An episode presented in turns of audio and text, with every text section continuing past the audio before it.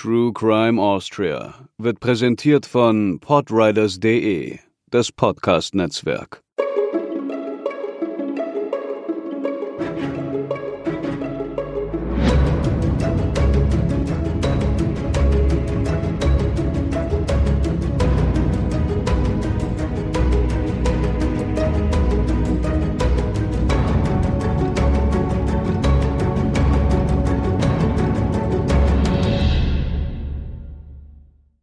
Hallo und herzlich willkommen zur 40. Episode von True Crime Austria.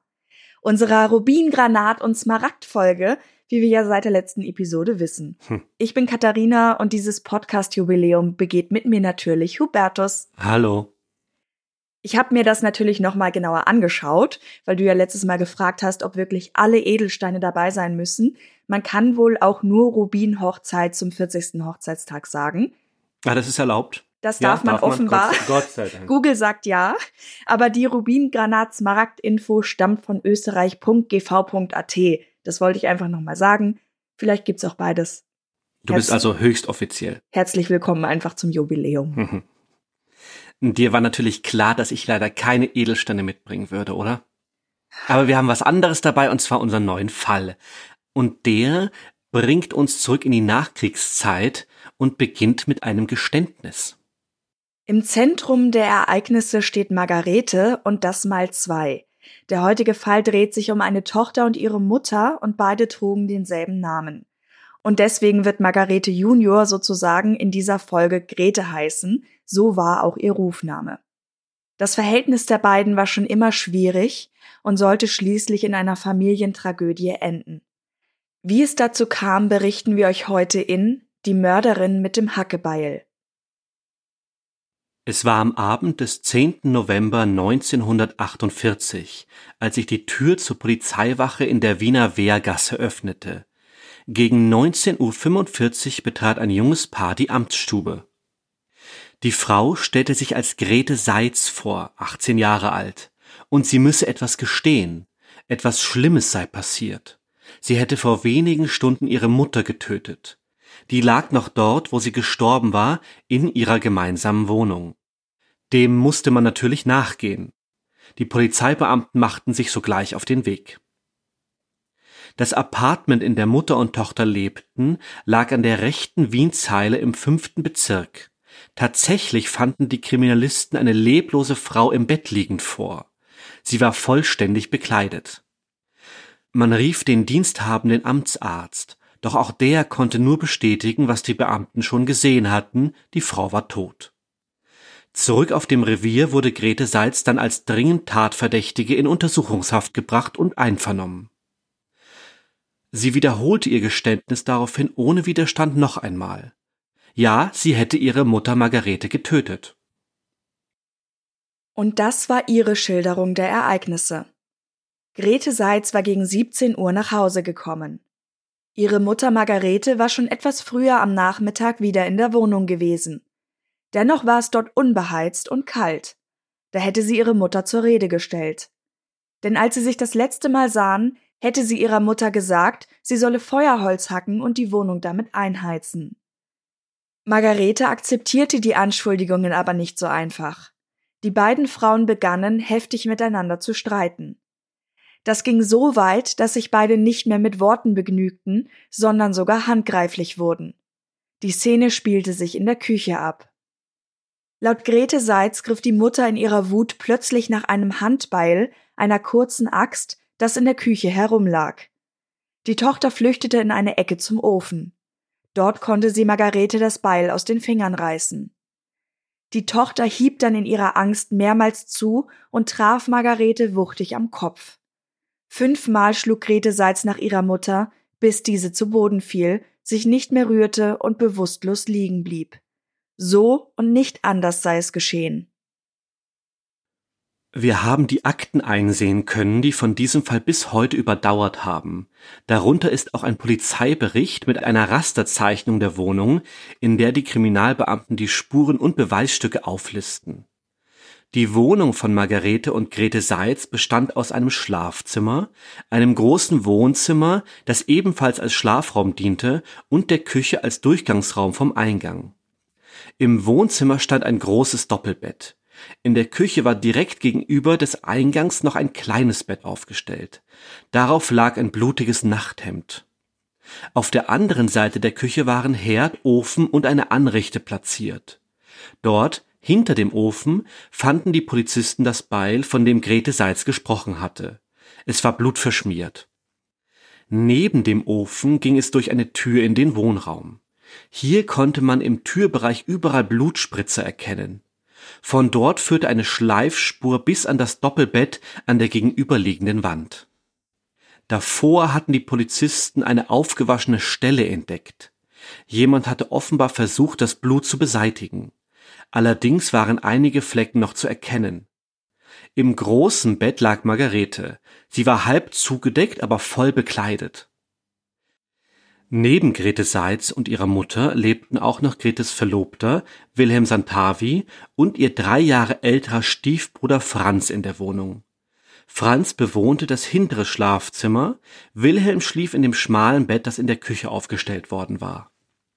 Er war es auch, der mit Grete an der Polizeiwache erschienen war und nun ebenfalls dort als Verdächtiger in Untersuchungshaft genommen wurde ebenso wie der Stiefbruder Franz, auch ihn verhaftete man vorsorglich.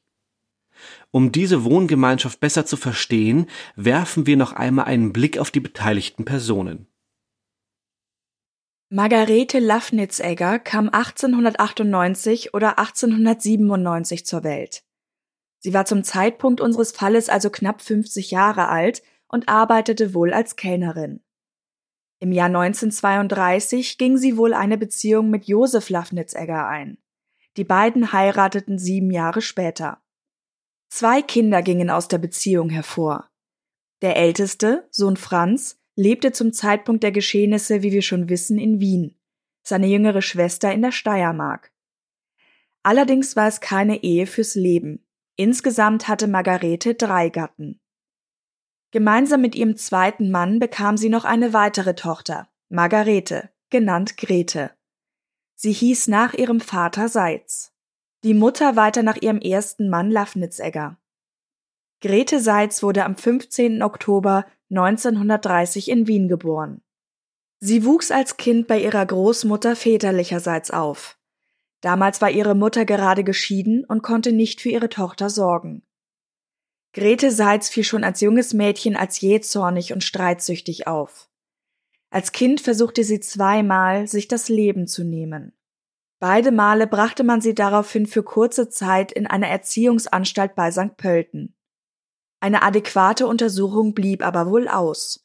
Und das bei einem so deutlichen Warnsignal. Im Gegenteil sah man in dem Kind wohl eher eine Gefahr für sein Umfeld als für sich selbst. Das sollte sich zynischerweise Jahre später bewahrheiten. Ihre Großmutter kam mit Grete Seitz nicht zurecht. Die Überforderung nahm ein solches Ausmaß an, dass das Mädchen 1941 mit elf Jahren auch dieses Umfeld verlassen musste und man es in der Universitätskinderklinik in Wien unterbrachte. Dort wurde auch ein Gutachten erstellt, in dem stand, dass das Kind Anlass zu schwersten Konflikten mit seiner Umgebung geben werde und seine abnorme Veranlagung für die Zukunft die Gefahr von Katastrophen befürchten lasse. Wir wissen nicht, nach welchen Kriterien damals dieses Gutachten angefertigt wurde, aber wir wagen zu behaupten, dass man heute bei der Diagnose von verhaltensauffälligen Kindern anders vorgehen würde, auch was die Betreuung nach Selbstverletzung und die Unterbringung angeht. Wie so oft in unseren Fällen sollten wir nicht alles für bare Münze nehmen, was damals über Grete Seitz geschrieben wurde. Was allerdings außer Frage steht, das Mädchen sollte nicht zum letzten Mal derart von sich reden machen. Nach dem Gutachten brachte man sie erneut in eine Erziehungsanstalt. Auf den Wunsch ihrer Mutter Margarete wurde sie dort nach zwei Jahren entlassen. Das Verhältnis zur Mutter und Großmutter blieb allerdings angespannt. Immer wieder kam es zum Streit zwischen den Frauen. Grete Seitz konnte sich nicht einfügen und soll etliche Wutausbrüche in Gegenwart und aufgrund ihrer Mutter gehabt haben, bei denen sie sie auch körperlich bedrohte. Inwieweit auch Margarete handgreiflich wurde, wissen wir nicht. Ihre erste Vorstrafe bekam Grete Seitz, als sie ihre Großmutter verletzte, vermutlich ebenfalls während eines Streits. Sie wurde von einem Jugendgericht verurteilt. Kurz nach dem Ende des Zweiten Weltkriegs 1945 begann sie ein Verhältnis mit einem alliierten Soldaten. Zu der Zeit war sie 14 Jahre alt. Doch auch diese Beziehung eskalierte während eines Streits. Sie hatte dabei die Pistole des Soldaten zu fassen bekommen und ihm ins Knie geschossen. Dafür wanderte sie ins Gefängnis. Zwei Jahre verbrachte sie in einer Erziehungsanstalt, erneut. Nach ihrer Entlassung war sie als Landarbeiterin in der Region Marchfeld bei Wien beschäftigt. Dort lernte die junge Frau Wilhelm Santavi kennen, einen je nach Quelle drei Jahre jüngeren oder älteren Bauhilfsarbeiter. Das war 1947. Die beiden wurden ein Paar. Zunächst schien die Beziehung Grete Halt zu geben. Bald aber wurden beide beim Stehlen von Kirschen erwischt. Sie gingen dann wieder nach Wien und Wilhelm zog bei seiner Freundin und ihrer Mutter ein. Inzwischen hatten die beiden sich verlobt. Margaretes dritter Mann war da schon einige Zeit ausgezogen und zurück in die Steiermark gegangen. Er hatte die ständigen Auseinandersetzungen der beiden Frauen nicht länger ausgehalten. Wilhelm bekam Arbeit auf einer Baustelle im Wiener Bezirk Döbling. Auch Margaretes Sohn Franz arbeitete dort. Beide waren fürs Betonieren und das Wegfahren des Bauschutzes zuständig. In dieser Zeit begann Grete Seitz eine Lehre zur Schneiderin. Diese Ausbildung lief auch noch im Jahre 1948, in dem unser Fall spielt. Allerdings geriet sie immer wieder wegen kleinerer Diebstähle mit der Polizei aneinander. Auch ihren Bruder Franz bestahl sie. Zuletzt hatte Grete Salz einen Holztrog nach ihrer Mutter geworfen. Der traf Margarete derart unglücklich, dass sie ins Krankenhaus gebracht werden musste. Dieses Mal kam die Tochter mit einer Strafe von drei Tagen Arrest davon.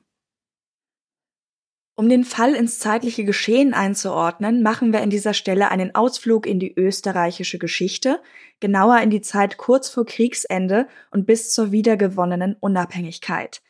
Das sind alles sehr spannende Sachen, finden wir zumindest. Falls ihr das nicht so seht und nicht so zu den Geschichtsliebhaberinnen und Liebhabern gehört, springt ruhig ein paar Minuten vor, ein bisschen brauchen wir dafür.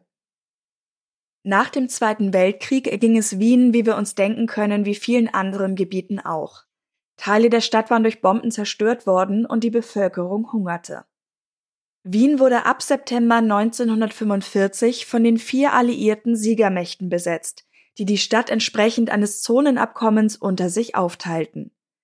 Die Bezirke 2, 4, 10 und 20 bis 22 wurden sowjetisches Gebiet. 7 bis 9 und 17 bis 19 bildeten den US-amerikanischen Sektor. Zum französischen Teil gehörten die Bezirke 6, 14, 15 und 16. Außerdem gab es noch den Bereich der britischen Truppen mit den Bezirken 3, 5 und 11 bis 13. Der erste Bezirk galt als interalliierte Zone und wurde monatlich wechselnd jeweils von einer anderen der vier Nationen verwaltet. Diese Unterteilung sollte bis ins Jahr 1955 andauern. Die sowjetischen Truppen waren nach der Schlacht um Wien im April 1945 zuerst vor Ort und verwalteten die Stadt einige Monate allein. Damals hatten die Alliierten von Süditalien aus Luftangriffe auf Österreich begonnen. Die Stadt stand dabei unter dem Beschuss unterschiedlich agierender Angreifer. Die Amerikaner, fokussiert auf Einzelziele, flogen bei Tag, die Briten, die großflächiger zerstörten, bei Nacht. Zum Glück startete Großbritannien wenige Einsätze gegen Österreich. Das führte neben der zeitlichen Ebene, also dem relativ spät einsetzenden Beginn dieses Beschusses, dazu, dass anders als zum Beispiel in Hamburg nicht reihenweise Wohngebiete zerstört wurden, auch wenn es natürlich trotzdem Schäden an Gebäuden und Verkehrsflächen gab. Das sieht man auch am gut erhaltenen charakteristischen Wiener Stadtbild. Für die Bevölkerung bedeutete diese Phase andauernde Wachsamkeit und Bereitschaft zur Flucht in Luftschutzbunker und Splittergräben, sollte sich der nächste Angriff abzeichnen. Die Zerstörungen nahmen nicht nur Menschenleben, sondern auch den nahen Zugang zu Wasser, Elektrizität, Nahrung und Gas. Um etwas davon zu bekommen, mussten die Menschen große Mühen und teils auch Strecken auf sich nehmen. Doch es gab immerhin noch etwas. Da Wien also trotzdem als relativ sicher galt, strömten Flüchtende und Fremdarbeiter von außen in die Stadt. Nahrung wurde streng rationiert. Die Situation wurde immer angespannter und die Bevölkerung äußerte diesen Unmut. Alfred Frauenfeld, Leiter des Gau- und Reichspropagandaamtes Wien, schrieb in einem Bericht am 4. September 1944 Die Hoffnung, dass wir den Krieg jemals noch siegreich beenden können, ist nicht nur bei der Parteigenossenschaft auf den Nullpunkt gesunken. Es ist daher kein Wunder, dass sich bei weiten Kreisen der Bevölkerung eine täglich größer werdende Mutlosigkeit bemerkbar macht, die bei vielen zur vollkommenen Gleichgültigkeit geführt hat. Der Kampf um Wien zeichnete sich Anfang März 1945 bereits ab, als man die Stadt im Zuge der sowjetischen Gegenoffensive zum Verteidigungsbereich erklärte. Während militärische Pläne geschmiedet wurden, versuchte eine Widerstandsbewegung sich mit den sowjetischen Truppen auszutauschen und Wien zum Schutz der Zivilbevölkerung und zum Verhindern weiterer Zerstörung kampflos zu übergeben. Allerdings wurde die Operation Radetzky verraten und die drei Verantwortlichen wenige Tage später gehängt. Es heißt, eventuell habe man auf sowjetischer Seite gewartet, wie der Widerstand sich entwickeln würde. Am 5. April 1945 startete der Angriff. Es war der letzte Tag, an dem in Wien noch die Straßenbahn fuhr. Am Abend gab es erstmals seit Tagen wieder fließendes Wasser aus den Leitungen, soweit diese nicht geborsten waren. Ein Geschenk der Sowjets an den Widerstand. In weiterer Folge der Kämpfe brach die Stromversorgung zusammen. Brände wurden ein großes Problem, da die Feuerwehr bereits evakuiert war. Für ganz Wien sollen nur 18 Feuerwehrmänner und drei nicht einsatzfähige Löschfahrzeuge zur Verfügung gestanden haben. Zu den Bauwerken, die niederbrannten, gehörte auch der Wiener Stephansdom, der am 13. April nur als Ruine übrig blieb. Am selben Tag wurde der Kampf um Wien für beendet erklärt. Es folgte die bereits erwähnte Besatzungszeit. Internationale Patrouillen kontrollierten das Stadtgebiet. Dabei war jeweils ein Militärpolizist jeder Besatzungsmacht. Um zwischen den Zonen zu passieren, brauchte man einen Identitätsausweis, der in allen Besatzersprachen und Deutsch verfasst war. Von jeder alliierten Nation brauchte es außerdem eine Bestätigung. Die westlichen Mächte erleichterten die Bedingungen nach einiger Zeit. Bei einer Reise kann man fast sagen in die sowjetischen Bezirke, nochmal, das waren der zweite, vierte, zehnte und zwanzigste bis zweiundzwanzigste, musste man sich auf mehr Komplikationen einstellen. Ziel war es nun, die Stadt neu aufzubauen und die Infrastruktur in allen Bereichen wiederherzustellen. Versorgung mit Lebensmitteln, Wasser, Strom, Gas, Wiederaufbau eines Telefonnetzes, der Post- und Verkehrsverbindungen und so weiter. Auch wenn wir schon erwähnt haben, dass in Wien nicht so viel zerstört wurde wie in anderen Städten, zeichnete sich infolge des Krieges trotzdem Wohnungsnot ab. 36.851 Wohnungen wurden zerstört. 50.042 konnten nicht mehr genutzt werden.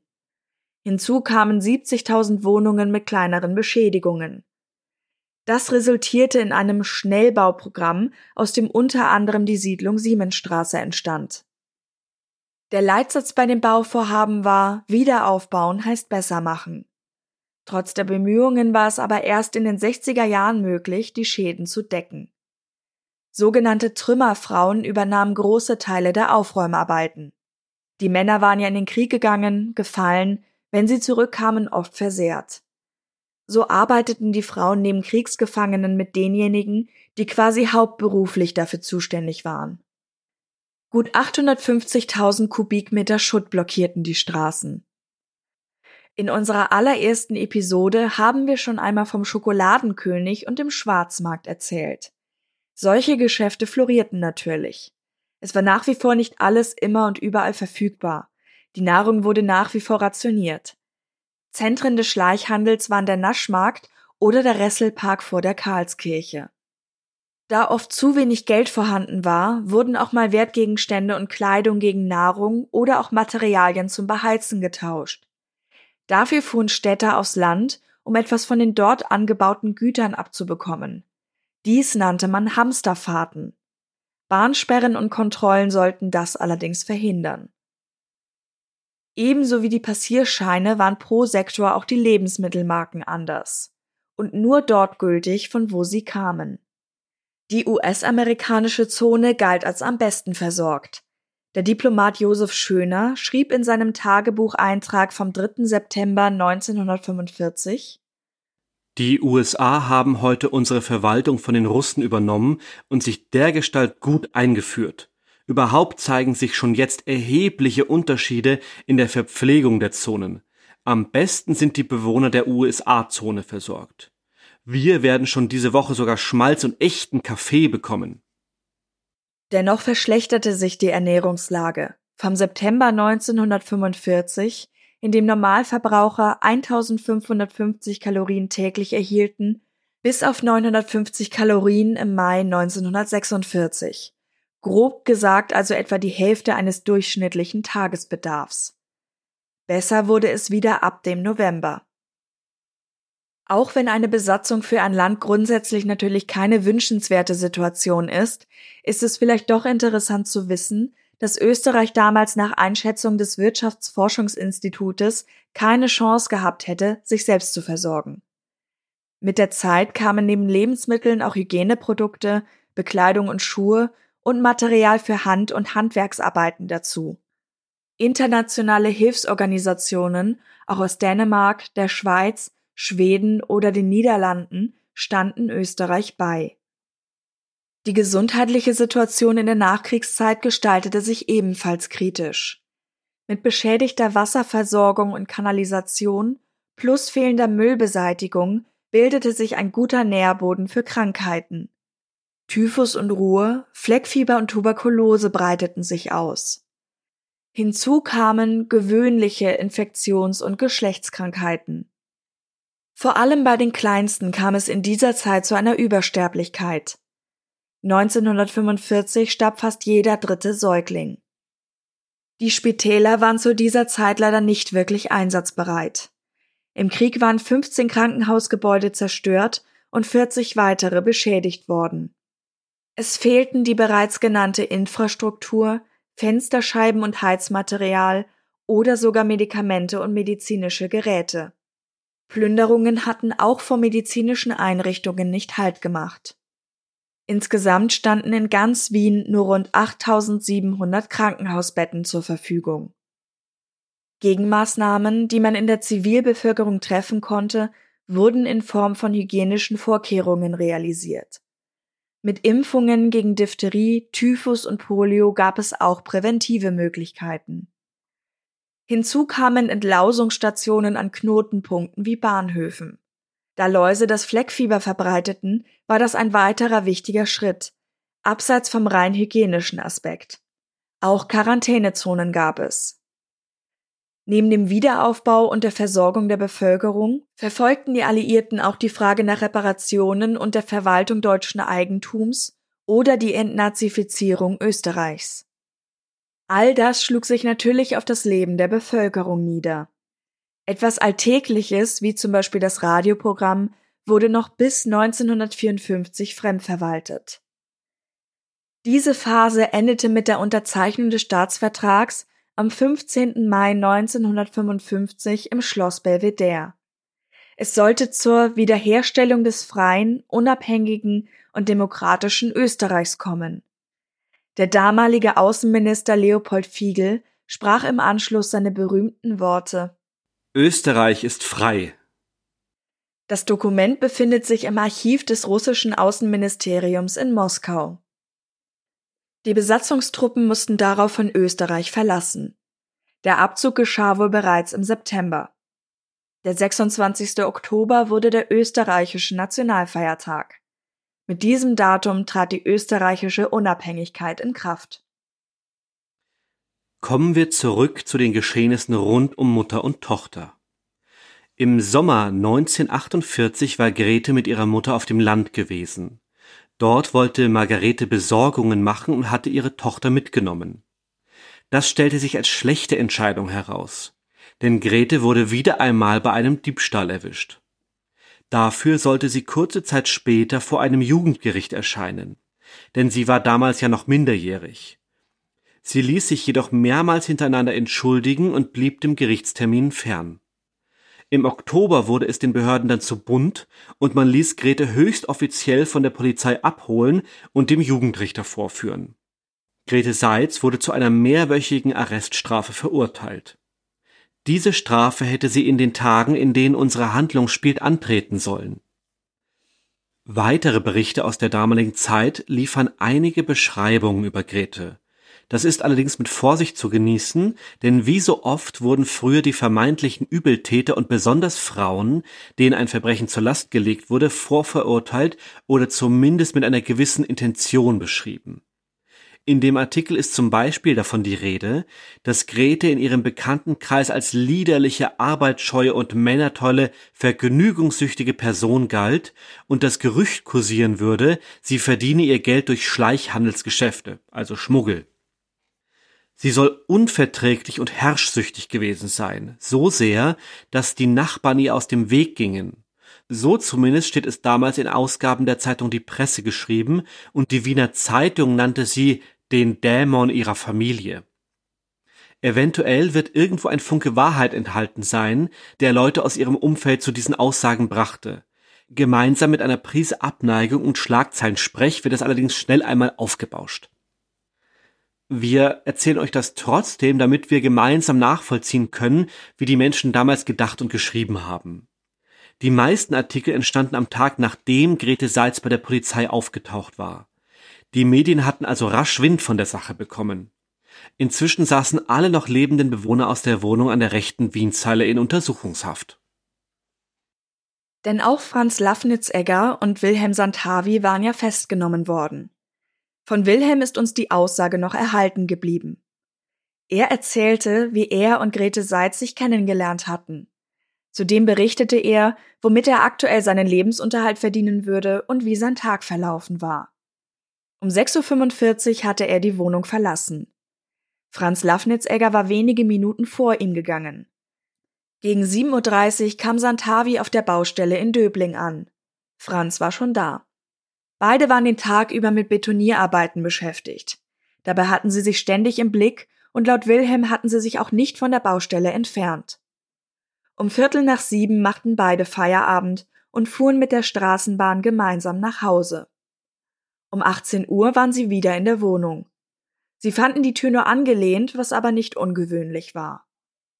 In der Küche werkelte Grete Salz gerade am Herd herum. Wilhelm legte seine Arbeitsjacke ab und ging durch den Wohnraum hinüber in das Zimmer von Franz Lafnitzegger. Da erzählte Grete Salz ihm Stiefbruder, dass ihn ein Freund schon suchen würde. Der wäre zweimal da gewesen und hätte nach ihm gefragt. Er solle zu ihm in seine Wohnung schauen. Wilhelm fragte Grete Seitz, wo denn eigentlich ihre Mutter wäre. Die sei an diesem Tag erst am Nachmittag zur Arbeit gegangen.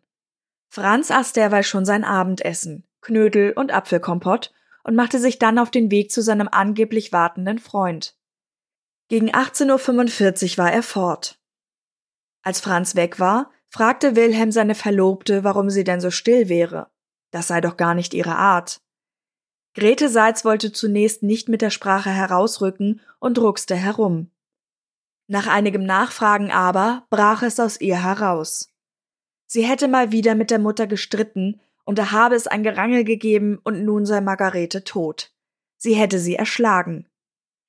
Hier nun berichtete Wilhelm eine andere Version der Geschehnisse, als es Grete Seitz in ihrer Aussage getan hatte. Sie erzählte ihm, sie wäre schon vor der Mutter zu Hause gewesen. Als dann wiederum Margarete heimkam, war sie es, die ihrer Tochter wegen der ungeheizten Wohnung Vorhaltungen machte. Sie meinte auch, Grete würde zu wenig essen und sie solle nicht immer ihre Strümpfe im großen Wohnzimmer aufhängen. Daraus wurde dann rasch ein Streit, währenddem Margarete die Hacke gegriffen und auf ihre Tochter losgegangen sei. Grete Seitz hätte sich also quasi nur in Notwehr verteidigt dabei der Mutter das Hackebeil aus den Händen gerissen und zugeschlagen. Wo die Mutter nun sei? Grete Seitz berichtete Wilhelm, sie wäre hier, in der Küche, unter dem Bett. Erst wollte er es nicht glauben, sah dann unter dem Bett nach und fand dort tatsächlich die tote Margarete liegen. Wilhelm Santavi geriet außer sich. Er stürmte aus der Wohnung, wusste offenbar nichts Rechtes mit sich anzufangen und holte sich erst einmal ein paar Zigaretten. Dann ging er zurück. Grete Seitz kam ihm entgegen und er begann auf sie einzureden. Sie solle sich der Polizei stellen. Sie müsse ihre Tat gestehen. Das wäre jedenfalls besser für sie. Aber die Verlobte wollte nicht. Sie hatte Angst, mochte nicht wieder ins Gefängnis. Inzwischen waren die beiden wieder in der Wohnung. Wilhelm redete weiter auf seine Verlobte ein. Sie könne doch ihre Mutter nicht einfach unter dem Bett liegen lassen. Was, wenn sie noch am Leben war? Santavi begann, das Bett von der Wand wegzurücken und die Tote dann an den Füßen herauszuziehen. Nach einem Moment folgte ihm Grete Seitz und fasste sie an den Armen. Das Paar trug den leblosen Körper hinüber ins Wohnzimmer und dort ins große Doppelbett. Dann breitete Grete Seitz die geblümte Bettdecke über Margaretes Beine. Anschließend wusch sie sich die Hände. Der Verlobte wollte mehr über den Vorfall wissen und fragte, wie Grete ihre Mutter denn eigentlich erschlagen hatte. Sie zeigte auf eine Stelle hinter dem Ofen. Dort fand er das Hackebeil. Wilhelm nahm es hoch, fand aber keine Blutspuren oder sonst etwas Ungewöhnliches. So ließ er es hinter dem Ofen. Das ist ein Widerspruch zur Spurensicherung der Polizei, die ja sehr wohl Blutspuren an der vermeintlichen Tatwaffe gefunden hat. Während er das Beil also wieder weglegte, begann Wilhelm wieder auf Grete Seitz einzureden. Irgendwann gab diese dann nach. So verließen beide die Wohnung und gingen gemeinsam zur Polizeiwache in der Wehrgasse. Auf dem Weg hielt Grete Seitz immer wieder an und wollte nicht weitergehen. Schließlich aber gelangten sie zur Wachstube. Und wir sind damit wieder am Beginn unserer Erzählung. Für die Polizei gab es keinen konkreten Anlass, Franz Lafnitzegger und Wilhelm Santavi weiter festzuhalten. Beide wurden am 13. November aus der Untersuchungshaft entlassen. Aber immer noch stellte sich die Frage, ob Grete Satz Aussage wirklich stimmte. Der tote Körper der Mutter wurde zu einer gerichtsmedizinischen Untersuchung freigegeben. Man erhoffte sich davon neue Erkenntnisse. Am 15. November wurde die Leiche von Margarete Lafnitzegger obduziert. Die Gerichtsmediziner identifizierten an der linken Seite des Hinterkopfes und im Nacken Wunden von mindestens fünf stumpfen Schlägen, die Größe passte zur Form des Beilkopfes. Denn dieser hatte kleine Vorsprünge an den Kanten, klein, aber deutlich. Und diese Details passten exakt zu den Rändern der Verletzung an Margaretes Kopf. Zusätzlich dazu fand man noch einen Knochensprung im Bereich der linken Schädelgrube und einige weitere kleine Wunden. Das deckte sich also soweit mit Grete Salz Aussage, dass sie mit der stumpfen Seite des Beils auf ihre Mutter eingeschlagen hatte. Allerdings stellten die Gerichtsmediziner auch fest, dass man Margarete von hinten attackiert hatte. Das wiederum passte nicht mit der Beschreibung zusammen, in der ja die Rede davon war, dass die Mutter zuerst auf die Tochter losgegangen war. Und noch eins, diese Verletzungen waren schwer, aber nicht tödlich. Wie also war Margarete wirklich gestorben? Denn nach der Aussage ihrer Tochter waren es ja die Schläge, die sie getötet hatten. Eine weitere Entdeckung gab Antwort darauf. Am Hals der Toten fanden die Ärzte deutliche Druckspuren und Blutergüsse. Es waren Würgemale. Auch der Kehlkopf, genauer beide Kehlkopfhörner, waren eingedrückt und gebrochen worden. Noch dazu hatte die Tote eine angeschwollene Lunge. Laut den Gerichtsmedizinern war eine sogenannte Dunsung typisch für einen Erstickungstod. Am linken Unterarm konnte man frische Blutunterlaufungen erkennen, die die Ärzte als Abwehrverletzung deuteten und am Hals sah man eine erkennbare Drosselmarke, die ringsherum über die Gurgel lief. Jemand hatte versucht, Margarete zu erwürgen und zusätzlich zu erdrosseln. Kurz zur Einordnung, wenn man jemanden mit den Händen um den Hals die Luft abschneidet, dann nennt man das Erwürgen, versucht man das gleiche mit einem Seil oder etwas ähnlichem, also nicht mit den bloßen Händen, dann nennt man das Erdrosseln. Bei Margarete hatte man wohl beides versucht. Das zumindest schlussfolgerten die Gerichtsmediziner aus den Spuren auf ihrem Leichnam. Sie schrieben in ihrem Bericht, die Lafnitzegger ist durch Erdrosseln eines gewaltsamen Todes gestorben. Die Würgemale erzählten dabei eine recht eindeutige Geschichte, denn an ihnen war abzulesen, dass die Angreiferin ihre Hände um Margaretes Hals gelegt hatte, und zwar so, dass die Daumen auf den Nacken und die übrigen Finger auf die Gurgel drückten. Dasselbe galt für die Drosselmarken. sie waren rund um den vorderen Teil des Halses sichtbar. Margarete Lafnitzegger war von hinten angegriffen, gewürgt und dann erdrosselt worden. Damit brach die erste Aussage von Grete Seitz in sich zusammen. Folgt man den Schlüssen der Gerichtsmediziner und den Funden am Tatort, dann waren die Ereignisse, die zum Tod von Margarete Lafnitzegger führten, so abgelaufen. Margarete war gerade dabei, von der Küche in den Wohnraum zu gehen. Noch in der Tür wurde sie dann von hinten angegriffen. Grete Seitz drosch mehrfach mit dem stumpfen Ende des Axtkopfes auf die Frau ein. Daher die Blutspritzer in der Nähe der Tür. Margarete fiel zu Boden. Sie war aber noch nicht tot.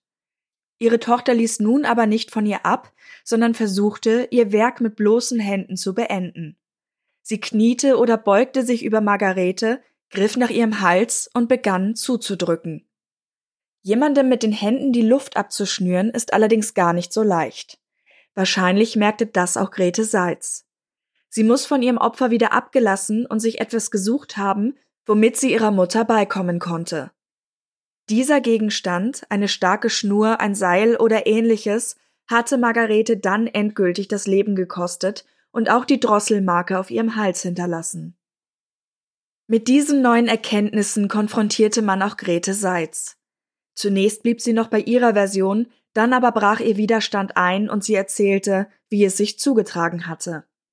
Nicht sie, sondern ihre Mutter war es, die gegen 17 Uhr nach Hause kam. Als Margarete bemerkte, dass weder Holz vorbereitet noch geheizt worden war, schimpfte sie mit ihrer Tochter. Das passt also zu der Version, die der Verlobte schon zu Protokoll gegeben hatte. Mal wieder entbrannte ein Streit. Die Auseinandersetzung wäre dann eine Zeit lang hin und her gegangen, bis Margarete plötzlich das Hackebeil in der Hand gehabt hatte und damit auf Grete losging. Dabei blieb sie in ihrer neuen Aussage. Hinzu kam, dass ihre Mutter sie mit einem Schlag am Rücken getroffen hatte. Man untersuchte Grete Seitz sogleich, konnte aber keine Spur von einem solchen Treffer feststellen. Sie hatte ihrer Mutter die Hacke entreißen können und hätte dann ein paar Mal auf sie eingeschlagen. Margarete war daraufhin zu Boden gesunken. Sie war aber noch am Leben. Das hatte Grete Seitz bemerkt, als sie ihr den Puls fühlte. Die Tochter sprach nun davon, dass sie erkannt habe, wie schlimm die Verletzungen der Mutter wären. Sie sei nicht mehr zu retten. Und so habe sie ihr Leid schneller beenden wollen. Nur deshalb hatte sie Margarete erdrosselt. Dazu hatte sie erst ihren Schal benutzt, der aber riss. Also nahm sie die Borte eines Vorhangs und schlang sie ihrer Mutter um den Hals. Dann drückte sie zu, bis sie sich nicht mehr rührte. Im Anschluss hatte sie den Leichnam hinter das Bett in die Küche gezerrt und die Blutspuren mit einem Kleid und einem Nachthemd aufgewaschen. Dann wusste sie nicht weiter und begann damit, das Essen für Franz und Wilhelm vorzubereiten. Alles andere würde die Polizei ja nun schon wissen. Damit endete ihr zweites Geständnis. Die Staatsanwaltschaft erhob nun Anklage wegen Mordes. Die Version mit der Notwehr glaubte sie nicht. Der Gerichtstermin wurde auf das nächste Jahr 1949 gelegt. In der Zwischenzeit wurde Grete Seitz von einem Gerichtspsychiater begutachtet. Sein Ergebnis? Die junge Frau sei erblich belastet und hätte einen leichten geistigen Defekt. Aber zurechnungsfähig und für die Tat voll verantwortlich sei sie dennoch. Am 14. Juni 1949 begann der Mordprozess. Etliche Leute aus der Nachbarschaft sagten vor Gericht aus. Sie alle berichteten von andauernden Streitereien und Lärm aus der Wohnung. Hätte man versucht, dazwischen zu gehen, wäre man selbst in Bedrängnis gekommen. Eine Hausbewohnerin erzählte, wie sie von Grete Salz eine Ohrfeige kassierte, als sie einmal versuchte, einen Streit zwischen Mutter und Tochter zu schlichten. Auch Franz Lafnitzegger und Wilhelm Santavi wurden als Zeugen vernommen. Franz berief sich auf sein Recht, als nahe Angehöriger nichts gegen die eigene Stiefschwester aussagen zu müssen, von ihm war wenig mehr zu hören. Wilhelm Santavi hatte seine Verlobung mit Grete Seitz inzwischen gelöst. Er sagte aus und ließ wohl kein gutes Haar an seiner ehemaligen Freundin. Grete Seitz war im Gericht sehr verschlossen. Kaum eine Frage des Richters beantwortete sie, meist nickte sie nur. Nur bei der Beschreibung der Tat ging sie aus sich heraus. Die Mutter hat mich immer ungerecht behandelt. Auch damals schimpfte sie mit mir. nur weil ich ihr kein Essen gegeben habe. Im Prozess wurden die Attacken auf Margarete von ihrer Tochter dann noch einmal umgedreht. Nun wollte sie sich im Zorn auf sie gestürzt haben. Dann würgte sie ihre Mutter, schlug anschließend mit dem Hackeball auf sie ein, bis sie zu Boden ging. Ich hörte ihr röcheln und wollte ihr nur das Sterben erleichtern. Nur aus Erbarmen habe ich sie mit einem Schal erwürgt. Nach rund einer Stunde Beratung stand das Urteil fest. Es lautete zehn Jahre schwerer Kerker, ein hartes Lager pro Monat und Dunkelhaft an jedem Jahrestag der Tat. Die Geschworenen hielten Grete Seitz ihr jugendliches Alter zugute und auch die Tatsache, dass sie wohl eine vernachlässigte Erziehung erhalten habe. Doch mit diesem Urteil stand auch fest, dass die jahrelangen Streitereien zwischen Mutter und Tochter ein fatales Ende genommen hatten. Im Wiener Kriminalmuseum könnt ihr die Tatgegenstände übrigens noch heute besichtigen, also das Hackebeil oder die Kleider mit den Blutspuren. Und an dieser Stelle möchten wir uns schon einmal ganz herzlich für die Unterstützung bei dieser Recherche bedanken. Kommen wir am Ende noch zu unserem Meinungspart und als wir das erste Mal quasi den Fall so komplett vor uns hatten, ist mir vor allem eine Sache aufgefallen, nämlich das Feuerholz als Ansatz der Streitereien. Dieses Detail stimmt in allen Versionen überein. Also Grete sagt am Anfang, ihre Mutter hätte das nicht vorbereitet gehabt, dann ist es später so, dass sie das nicht vorbereitet hatte, aber sie hat quasi dieses Detail beibehalten. Und das kam mir dann in dem Moment vor wie eine Taktik. Also sie will eine Geschichte erzählen und die hat irgendwo einen wahren Kern, aber sie tauscht dabei die Rollen. Was ja auch etwas aussagt. Also der Ansatzpunkt ist der gleiche, aber damit sie natürlich nicht die Böse in der Geschichte ist, was ja natürlich bei einer solchen Tat auch unterstützt, dass sie sich vielleicht gewehrt hat oder so, dreht sie die Rollen um. Und die Mutter ist die, die das gemacht hat, was sie eigentlich selber getan hat. Mhm, ich glaube, das ist ganz typisch, diese Rollenverkehrung, genau wie du beschreibst. Diesen Streit wird es wohl gegeben haben. Wahrscheinlich auch genau so um das Feuerholz. Aber sie hat es in der ersten Version umgedreht, damit sie eben nicht so gleich in diese Mörderin-Ecke gestellt wird, sondern dass sie ihre Notwehr-Version sehr viel besser rüber hätte bringen können. Und sie weist damit ja auch die Schuld von sich. Hm. Wenn die Mutter der Grund des Streits ist und der ist so eskaliert, dann ist ja quasi der Funken am Anfang des Ganzen quasi nicht ihre Schuld. Ja. Und das zeigt für mich auch, dass sie zumindest bei der Polizeiwache insofern zurechnungsfähig war, als dass ihr bewusst ist, hey, ich habe was Schlimmes getan, ich habe meine Mutter erwürgt oder erdrosselt, und das ist schlimmer, als wenn ich ihr nur im Affekt eins übergebraten habe. Und deswegen verschweigt sie das in der Hoffnung, dass es nicht auffällt und macht aus diesem Mord, der eventuell auch heimtückisch war, weil sie ja von hinten angegriffen hat, einen eskalierenden Streit, wo sie sich nur gewehrt hat und eine Verkettung unglücklicher Umstände. Ich glaube, das Wort Taktik ist da gar nicht so weit hergeholt. Diesen Rollentausch gibt es ja auch bei Schlichtungsmaßnahmen. Der funktioniert natürlich dann sehr anders, aber es geht dann darum, sich in den anderen hineinzuversetzen. Das ist es hier an der Stelle natürlich nicht, sondern eigentlich ist es einfach eine Lüge. Aber das ist auf jeden Fall hängen geblieben, dass dieses Detail überall übereinstimmt. Hm. Ja, letztendlich ist das einer der Fälle, in denen wir halt nur ihre Aussage haben. Wir haben nur die Person der Grete Seitz, die aus dieser Situation berichten kann und keine Zeugen, die etwas davor, danach oder so gesehen haben, weil ja auch der Verlobte und der Bruder erst sehr viel später kamen und einfach nicht zugegen waren. Und deswegen ist, könnte natürlich die ganze Erzählung komplett anders abgelaufen sein. Wir haben ja vorhin erzählt, es gab Blutspuren im Eingangsbereich, diese Schleifspuren. Wer weiß, was da passiert ist. So aber wie die Rekonstruktion am Ende war von der Polizei und wie dann auch Grete Seitz diese Aussage immer wieder angepasst hat, aber sie mit den Gegebenheiten übereinstimmte, die die Polizei gefunden hat, können wir heute davon ausgehen, dass dieser Fall auch so stattgefunden hat. Aber trotzdem werden wir es nie genau wissen. Bleiben wir doch vielleicht auch noch mal bei dem Verlobten weil ich nicht ganz verstehe, wie ein Beil, also das ist ja wirklich eine sehr eindeutige Spur und ich glaube schon, was dann im Polizeibericht steht, dass das Beiblut verschmiert war, was ja auch zur Schilderung der Räumlichkeiten passt und zur Tat an sich. Also da wird sicher irgendeine Spur dran gewesen sein. Und der Santavi hat ja eigentlich Aussagen gemacht, die wir so auch eigentlich bestätigen können. Also von dem ganzen Ablauf ist es auf jeden Fall valide, es passt zusammen. Also wir können sie nicht bestätigen, aber sie, sie klingen, wie du sagst, valide und ja, logisch. genau. Also, ja. Entschuldigung, wir können uns das herleiten, dass es eventuell stimmen könnte. Und mich wundert aber, dass er gesagt hat, er hat kein Blut am Beil gesehen, weil ich meine, die Leiche an sich ist ja schon eindeutig, dass da das passiert ist, was auch beschrieben wurde. Ja, das ist interessant, dass du das sagst. Ich erkläre mir das so, oder ich fand dies, ich fand es ganz logisch, dass er das ja in seiner Aussage sagt. Und da versucht man es natürlich auch alles so darzustellen, dass man möglichst klar mit der Tat nichts zu tun hat. Er war ja da in Untersuchungshaft und ich stelle mir das so vor, ich weiß es natürlich nicht, aber stelle ich stell es mir so vor, dass man dann krampfhaft versucht, alles möglichst so darzustellen, dass man bloß nicht in diese Schuldecke gerückt wird. Weil wer weiß, ob er dann irgendwie mit ins Fahrwasser gerät und niemand kann ja beweisen, dass er nichts damit zu tun hat. Aber er hat doch super kooperiert. Er hat sie ja sogar dazu bewegt, mit, mitzugehen. Also er ist doch eigentlich.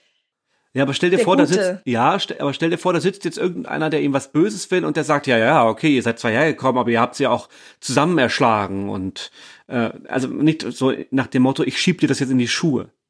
Aber ich glaube, da gibt es andere Details, die er dann auch hätte verschweigen müssen. Hm, Also weil er hat so zum Beispiel auch die Leiche angefasst. ja, Dann hätte er vielleicht lieber sagen können, oh Mensch, die hat mir gesagt, ähm, sie hat ihre Mutter erschlagen. Ich habe sofort gesagt, komm, dann gehen wir jetzt zur Polizeiwache. Also quasi die verkürzte Version, damit er sich gar nicht zu Schulden kommen lässt. aber warum, hast du eine Idee, warum er das vielleicht dann genau bei diesem Detail geändert hat? Nein, Hm, deswegen wundert mich das ja. ein Mirakel. sozusagen.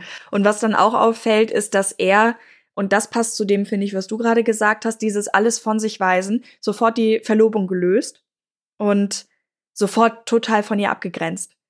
Weil so wie seine Beschreibung ist und wie er mit ihr umgegangen ist, war das ja schon unterstützend. Er hat ihr ja trotzdem geholfen. Natürlich ist das was Schlimmes, aber er hat ja auch nicht sie dann stehen lassen, ist zur Polizei gelaufen, damit sie dann eben verhaftet wird oder so, sondern hat sie ja sogar mitgenommen. Er hat da ja wirklich Hm, was bewegt, sozusagen. Und dann sich vor Gericht so komplett abzugrenzen und sie ja offenbar auch schlecht zu machen. ja. Wir dürfen nicht vergessen, es ist im nächsten Jahr, rund ein Jahr später der Prozess. Also er hat jetzt nicht am nächsten Tag die Verlobung gelöst, soweit wir wissen, aber halt in den nächsten Monaten. Oder irgendwann in diesem Zeitraum. Und es ist ja auch nicht, nicht nachvollziehbar. Also, Ja. wenn sowas passiert, das ist ja schon gravierend, klar. Ja, hart für die Grete, aber naja. Gut, als Verlobter ist man da wahrscheinlich auch nicht unbeteiligt, aber dieser Wandel, den finde ich schon sehr stark. Und vielleicht ist es wirklich einfach das Wort Abgrenzung, das da passt, Hm. dass er dann sagt, okay, ich rückblickend war das eh ein bisschen schwierig. Als letzten Punkt habe ich dann, dass dieser Auslöser, also weil diese Sache mit dem Feuerholz ist ja irgendwie eine Kleinigkeit, könnte man sagen. Natürlich ist das doof, aber es ist ja so Kategorie, Mann, Hubertus, du hast den Müll wieder nicht rausgebracht. Und natürlich kann da Unmut herrschen, wenn das was ist, was sich so eingeschliffen hat. Und wir wissen auch, dass Mutter und Tochter eigentlich immer ein schwieriges Verhältnis hatten. Und gerade wenn man dann als Angehörige immer wieder Feuer bekommt von irgendeiner Seite und immer wieder gescholten wird für alles Mögliche, staut sich sicherlich Frust an. Aber das als Auslöser wirkt ja ein bisschen banal. Und eigentlich sollte das ja der Moment sein, wo sie wegen des Diebstahls, als sie mit ihrer Mutter unterwegs war, eigentlich ihre Strafe absitzen sollte. Das fiel mir nur zeitlich auf und ich habe gedacht, vielleicht ist das so eine Art Stressfaktor für sie gewesen, der da im Hintergrund noch war, weswegen eben diese Kleinigkeit Ja, für sie absolut. so gravierend war. Ja, also das war definitiv ein Stressfaktor. Mm, Ich glaube, man würde heute diese Familie als Hochrisikofamilie einstufen. Im Sinne von, da braucht es halt nicht viel, da eskalieren ständig die, die Streitereien. Handgreiflich, also diese Hürde, handgreiflich gegen ein enges Familienmitglied zu werden, ist da schon längst überschritten. Es ist nur eine Frage der Zeit, bis mal so etwas passiert. Vielleicht nicht in dieser Eskalation, aber sie waren ja schon davor so weit, dass sie auch mit Gegenständen auf, aufeinander eingeschlagen und eingeworfen haben. Und bis da mal wirklich was, also bis jemand, bis jemand ein Auge verliert. Ja, Und- dieser Holztrog auch. Also alleine auch die Beschreibung, sie musste dann ins Krankenhaus. Das kann ich mir vorstellen, wenn du einen Holztrog egal wohin Ja. bekommst. Also ich stelle mir das richtig massiv vor, das Ding. Und was dazu kommt, weswegen wir ja auch diese komplette Situation die zeitliche, in der die Familie sich befunden hat, beschrieben haben, die wohnten ja auf extrem engem Raum. Mhm. Also die Mutter und die Tochter hatten ja, glaube ich, dieses gemeinsame Schlafzimmer. Dann bringt die Tochter einen Verlobten mit. Der muss dann aber in der Küche schlafen. Der Sohn hat eben ein eigenes Zimmer. Und du kommst ja voneinander auch nicht weg. Das ist ja so beengt. Du hast ja keinen Rückzugsort. Ja. Und sie ist ja noch relativ jung gewesen. Ich würde sie jetzt mal vielleicht so Richtung auch manchmal rebellierender Teenager stellen irgendwie. Und sie hatte halt keine Tür, die sie knallen konnte, um sich im Zimmer zu verstecken. Ja. Und das haben wir auch gehört mit den, mit diesen Kleinigkeiten, hey, häng deine Socken nicht in meinem Zimmer auf, mach dies nicht, mach das nicht. Und das alles auf so engem Raum. Und da komme ich wieder zu meiner Hochrisikofamilie, dass dann natürlich sich die Emotionen so ballen und die Aggression so da ist. Und wenn die alle nicht miteinander gelernt haben oder eine, einen Zugang haben, um Streit oder Auseinandersetzung anders zu lösen, dann führt das halt irgendwann zu so etwas, offensichtlich. Man würde heutzutage hoffentlich, haben wir ja auch schon gesagt, anders mit sowas umgehen. Also auch gerade wie die Geräte sich in ihrer Kindheit verhalten hat, dass sie öfter die Umgebung wechseln musste, was ja auch nicht gerade Stabilität vermittelt. Das sind ja alles Sachen, die extrem schwierig sind und das hat sicherlich auch irgendwo mit der Zeit zu tun. Es ist in jedem Fall tragisch und ich muss sagen, ich hoffe einfach, dass man mit Kindern, die in so einer Situation aufwachsen oder die solche Anzeichen zeigen, heute einfach besser umgehen würde, um da eben auch zu helfen. Lass uns das doch als Schlusswort nehmen. Deine, deine nette Hoffnung.